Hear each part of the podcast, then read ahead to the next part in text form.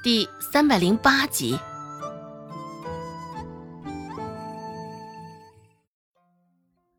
周芷听着这些女子的议论，嘴里也不自觉的抽搐。李妈妈的脸上涂了不少的脂粉，现在脸上的肌肉都在微微的颤动，脸上那厚厚一层的脂粉仿佛也在簌簌的掉落。李妈妈皱着眉头，万分不舍的开口说道：“哎呦喂，我这边也没有赚到多少啊，被阿三砸掉的花瓶，这不都没钱填不出来吗？”温志安嘴角还拘着一抹笑容，摆了摆手，开口说道：“李妈妈，你这样就没意思了，谁还不知道你赚的不少？”这姐妹们从人身上得到的奖赏，多多少少都全部落入了你的口袋呀。温志安这话说的，倒是引了这儿不少的女子的共鸣。这李妈妈可不就是如此啊？侍奉了一晚上，最多他们也就分到手一两银子，其余多数全都落入李妈妈的口袋，生怕体型走样。平日里，李妈妈也就不保着他们，一日三餐都看不着荤腥。哎，可是李妈妈还想解释，温志安开口警示道：“李妈妈，天底下可没有这等白吃的好事儿。”良久，李妈妈这才攥着帕子，紧紧的咬着牙说道。哎呀，行吧。两个字说的也不轻松。李妈妈在点头同意的时候，心里也像是在流血，心疼极了。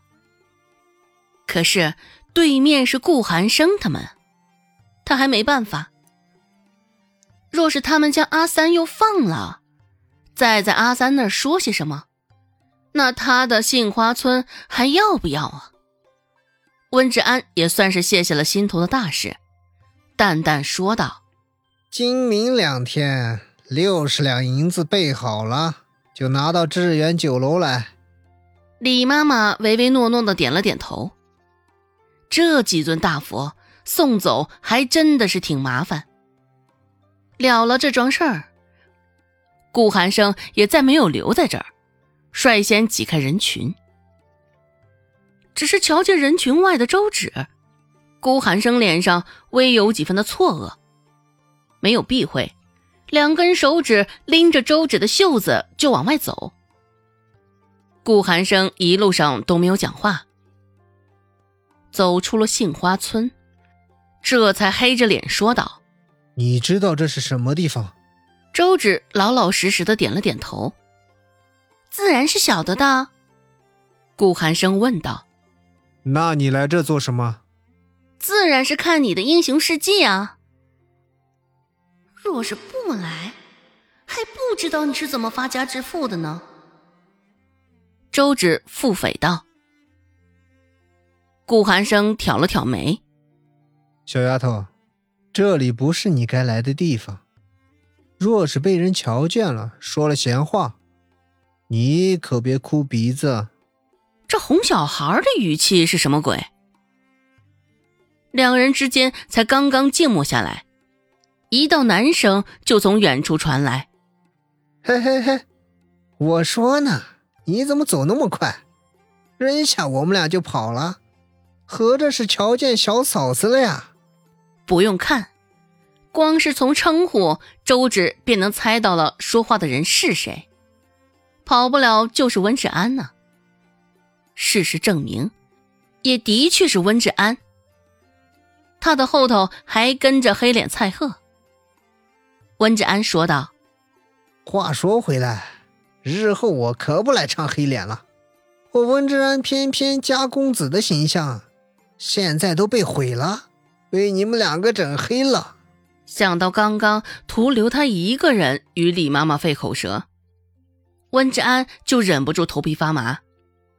甜甜的等着顾寒生接下来的话，只是没有想到，顾寒生只是淡淡的扫了他一眼，而后撇下一句轻飘飘的：“行啊，除非你比蔡贺能打，长得比我更好看。”温志安愣是接不上这话茬儿，这不就等于跟他说没门儿，没得商量吗？温志安静默了，一时语塞。不过痛定思痛，温志安倒也很快就领悟到了顾寒生的言外之意。这是分工啊！顾寒生那张脸负责迷惑人心，蔡贺那身腱子肉负责镇住场子，而他那张嘴负责与人周旋狡辩。此时，周芷，呃，听得顾寒生那般不要脸的一句话，温志安竟然就这样消化了去。还能顺从的坦然接受他的安排，周芷不知道应该说些什么。这到底是哥们情谊深呢，还是顾寒生的个人魅力实在是太……周芷不知道，他也不敢问呢。又像传销，又像邪教。顾寒生大闹杏花村的事情。很快就传开了。孟婆子就算是足不出户，竟然也听到了这事儿。碍于顾寒生不久之前留下的警告与威吓，孟婆子一时之间也没有将周芷如何。最主要也是没有那个胆量，不敢。不过私下里与周有巧讨论了不少关于周芷日后的何去何从。但孟婆子也始终没有下定决心。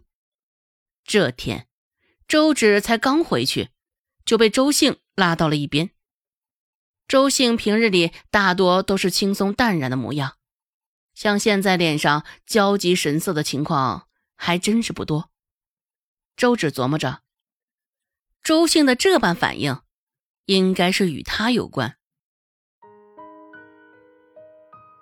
本集播讲完毕。感谢您的收听，感兴趣别忘了加个关注，我在下集等你哦。